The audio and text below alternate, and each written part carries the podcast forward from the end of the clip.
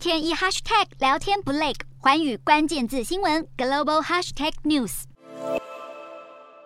新冠疫情打乱经济，股市剧烈波动，全球大环境骤变，让不少辉煌一时的科技巨头盛极而衰。四月以来，全球科技新创业者已经裁员两万多人，其中多数职位都在美国，包括 Meta、Uber、波士顿发展最快的科技公司、家具电商 Wayfair 跟推特都宣布暂缓招聘人才或辞退员工。无独有偶，电动车大厂 Tesla 也解雇在新加坡的一位地区经理。在此之前，马斯克才警告要炒人。加密货币产业也没有。幸免于难，交易所 Crypto.com 将裁员两百六十人，占员工总数百分之五。借贷平台 BlockFi 将裁员约百分之二十。Coinbase 也将取消部分接受的 offer，并延长招聘暂停期限。面对通膨和利率上升等阻力，新加坡电商也在印尼、泰国和越南等东南亚地区进行裁员。而这波缩衣节食运动更从企业烧向政府，砍掉的九万一千个职位约占整体公仆百分之二十。如此一来，英国政府每年就可节约新台。币一千两百七十多亿，对于弥补疫情期间花费的巨款不无小补。